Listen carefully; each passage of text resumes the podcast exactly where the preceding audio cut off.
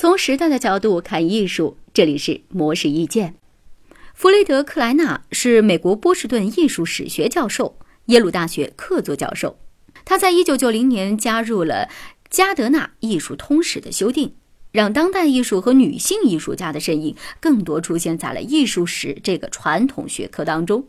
加德纳艺术通史的前身是海伦加德纳在二十世纪早期完成的世界艺术史。在他去世之后，拥有书籍版权的出版商雇佣许多学者对其进行更新，从而形成了现在的加德纳艺术通史。弗雷德克莱纳是从加德纳艺术通史第十版开始接手，至今已经修订到第十五版。克莱纳说：“之所以要如此频繁地修订该书，是因为知识每年都会更新，他需要更新最新信息，扩张课本内容，不断加入新的艺术品。”不过，克莱纳表示自己从未想过重新撰写一本历史教科书，因为写一本这样的书可能需要八到十年的时间。他不知道去哪里找到版商，也不知道是否有人愿意买这类书。但是进行既有的艺术史书修订，不必努力就可以马上拥有很多读者，还能向世界上从未见过的人们教授历史。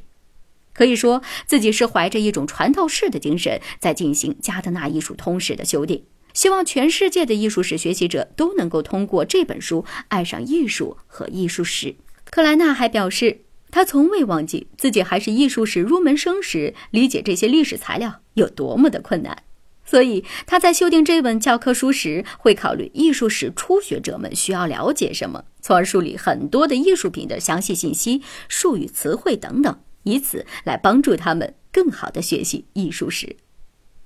以上内容由模式一见整理，希望对您有所启发。模式意见每晚九点准时更新。